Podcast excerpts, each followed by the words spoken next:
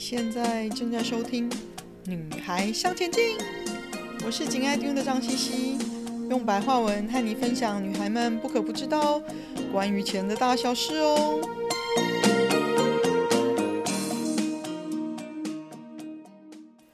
欢迎收听第八十四集：通货紧缩为什么那么可怕呢？近来，美国联准会因为要抑制通货膨胀而大幅的升息。导致股市的投资人呢就看坏股市啦，而造成股市大跌不断。不仅是政府害怕通膨热过头，投资人更是担心用大幅升息的手段打压通货膨胀，会不会过头了而造成通货紧缩呢？那通货紧缩为什么那么可怕？今天和大家聊聊通货紧缩吧。首先，通货是什么？通货指的是流通的货币，也就是中央银行发行在外流通的钱呐、那通货紧缩是什么呢？大家口中的通货膨胀是指在外流通的钱变多了，因为钱太多了，就觉得不不是那么值钱了嘛，能买到的东西就变少了，就是我们常说的钱变小元了，购买力下降了。这大概是大家这几年生活当中深切的体验吧。经历了最近两年的 COVID，走过卫生纸之乱、快筛之乱、奶油买不到，或者是奶油涨三倍的这些状况，应该更是心有戚戚焉才是啊。那通货紧缩指的就刚好是完全相反的现象喽。大家都预期。嗯，景气会变差，苦日子或许快来了。心理预期当然就是裤带拉紧一点哦，能省则省，能不花就不花的时候，在外流通的钱就变少了。因为在外流通的钱变少了，商家企业赚不到你的钱，就会尽量想办法降价、打折、跳楼大拍卖等等，来引诱你掏出钱来购买。你就会觉得捡到便宜了哦，觉得我们的钱。购买力增加了，可以用越少的钱买到越多的东西，对消费者来说一定是当然耳的利多啊。但是为什么大家都那么害怕通货紧缩呢？东西越买越便宜，可不要太高兴哦。这只是通货紧缩初期的现象，商家不断的降价折扣，想尽办法吸引消费者掏出口袋里的钱。但是这样久了，可是会无以为继。对生产商品的人或企业来说，他们还是有一定的成本啊，没有可能做赔钱生意的嘛，不然他们怎么可能一直做得下去，而且还可以负担得起自己生活的基本呢？如果这样的状况持续下去，势必有不少生产者会因为利润不断的下滑，只好进一步削减成本，而没有办法继续雇佣原有的员工，开始优退啊。裁员啊，造成失业率节节升高。不管是小商家或者是大公司，都会因为这样，最终因为没有办法赚到钱而破产，停止生产。一旦停止呢，这样子的恶性循环只会造成更多人失去工作跟收入。那想找工作糊口的人会越来越多，工作会越来越难找。另外，找工作的人也不敢对薪水有所要求。怕工作会给比较便宜的人，那毕竟公司在这种状况下也会能省则省啊，所以平均薪资就越来越低，越来越低，人们赚的钱就越来越少，那也越来越不敢花钱，就会是最坏的通货紧缩的恶性循环哦。此外呢，资产价格包括股票啊、房地产啊，甚至企业。拥有的厂房设备啊，这些东西，企业市值在通货紧缩的情况下也会持续的下跌。那如果企业的资产价格出现持续下跌，整个企业也会面临非常危险的情况。就算公司想卖资产来还债，也会变成贱卖的状况，或者根本卖不出去而还不起债务，最终公司就不得不宣告破产。就继续这样恶性循环下去，那人们对这样子经济衰退的预期心理，也会造成股票价格大幅下跌嘛。不仅会使投资人蒙受巨大损失，也会让那些利用股票抵押借钱，或者是向金融机构借钱投资的人血本无归喽。过往的一九七七年的亚洲金融风暴跟二零零八年的全球金融危机也都出现过类似的状况啊。那这经济萎靡，股市不振，企业就又更无法借到钱继续投资厂房、设备、生意。那个人呢，就不愿意或者是无法消费，因为没钱嘛，就会将导致商品市场跟资产市场再进一步的通货紧缩。这就是我们说的坏的通货紧缩的循环哦。那历史上著名的通货紧缩包括了一九三零年的美国经济大萧条。你只要看到电影有描述到那个时期的状况，总是脱离不了男人们聚集在码头上，等待有人力需求的老板来挑劳力。老板来了，一定是先挑那个看起来身强力壮的年轻男人，挑了就走。你要不要接是你的事，没有讲价的。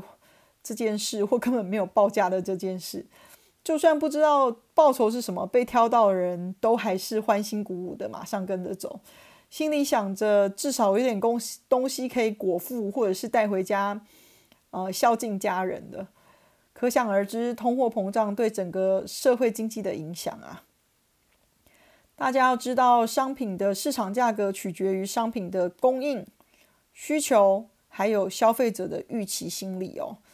价格一直是维持动态平衡，要看这三个因素。再一次，再来说一次，因为很重要，就是供应、需求还有消费者的预期心理这三个因素在什么价位达到平衡？那这个平衡的价位也是会一直不断的改变移动，所以叫做动态平衡。那自从两千年以来呢，通货紧缩比通货膨胀的威胁更大。那大部分的研究归类出来的原因，大部分有三大个啊。第一个是来自中国的大量低价出口，使得商品价格可以维持在历史低的水准。那因为各国的生活水准不同嘛，所以通常以出口为导向的国家，因为生活水平比较低，可以支付更少的工资。那就是看你少可以少到什么程度，而且你可以输出。对世界有影响的程度到什么样的状况，而且通常还会压低自己的货币汇率，让自己的出口可以更有竞争力。那第二个原因就会是二十一世纪的科技进步呢，让劳工的生产力提升到较高的水准跟效率哦。那这些效率可以让商品的价格维持在低档。比如说啦，大部分的资讯我们都可以在几秒钟之内就从网络上找到答案呐。嗯，交通工具、生产工具也因为电脑化或者是人工智慧 AI 化而简化了生产流程，提高了效率。那这个因素造成的商品低价现象，也是大家目前说的好的通货紧缩的一个状况哦。那另外第三个因素呢，就是许多婴儿潮后期的一代。那婴儿潮。指的是一九四六年到一九六四年这一段期间出生的婴儿哦。那每个国家的婴儿潮期稍稍前后有所不同。那大概来说呢，这些人现在大概是在他们的五十几岁后期，或者是六十几岁初期左右的阶段。那他们仍然留在劳动市场当中，最主要是因为他们负担不起退休费用。而且他们仍愿意接受比较低的工资来补充他们的收入，这些较低的人工成本支出可以帮助公司压低价格哦。那通货紧缩可以如何的停止哦？对抗通货紧缩呢？中央银行或者是美国联准会大多是透过扩张性的货币政策来刺激经济。两个最常用的工具包括降低基准利率，就是降息，并且利用在公开市场上来购买自己国家的公债，借以增加在经济体当中的啊、呃、货币流通量。哦，国家花钱买自己的公债，借由让这些钱流进市场里面。那这些措施通常就是我们说的政府在持续印钞票啦。另外还有一些辅助的工具，例如减税啊，增加政府的公共支出啊，就是政府出钱开始做一些建设项目，来增加就业机会，那就进而增加人民口袋中的钱。有了更多钱可以花，人们可能就会比较愿意购买他们需要的东西，甚至他们想要的东西。觉得自己有钱了，就比较不会再等待价格进一步下跌嘛。人们对商品需求的增加，就会慢慢的、逐步的推高商品的价格，扭转通货紧缩的这个趋势哦。所以，为什么经济学家会说温和的通货膨胀对经济是好的现象，就是因为这样哦。那为什么通货紧缩比通货膨胀更糟糕呢？中央银行知道对抗通货膨胀或是通货紧缩的最重要的工具就是用利率的高低来控制人们对价格变化的预期心态嘛。那这两种经济现象一旦根深蒂固，就是人们认为说一定会发生，不管它发不发生，只要人们长期觉得它一定会发生，你就很难对抗这样子的趋势哦。所以预期心态是非常关键的因素。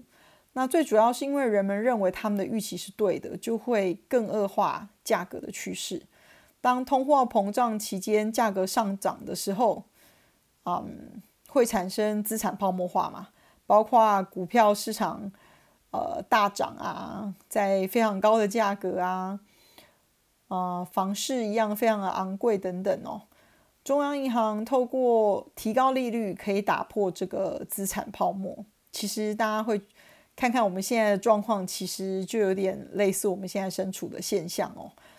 那利率可以一直的升高，只要政府觉得没有用，它就可以继续的升高，看需要升到什么程度才能有效的遏制通膨的这个趋势哦。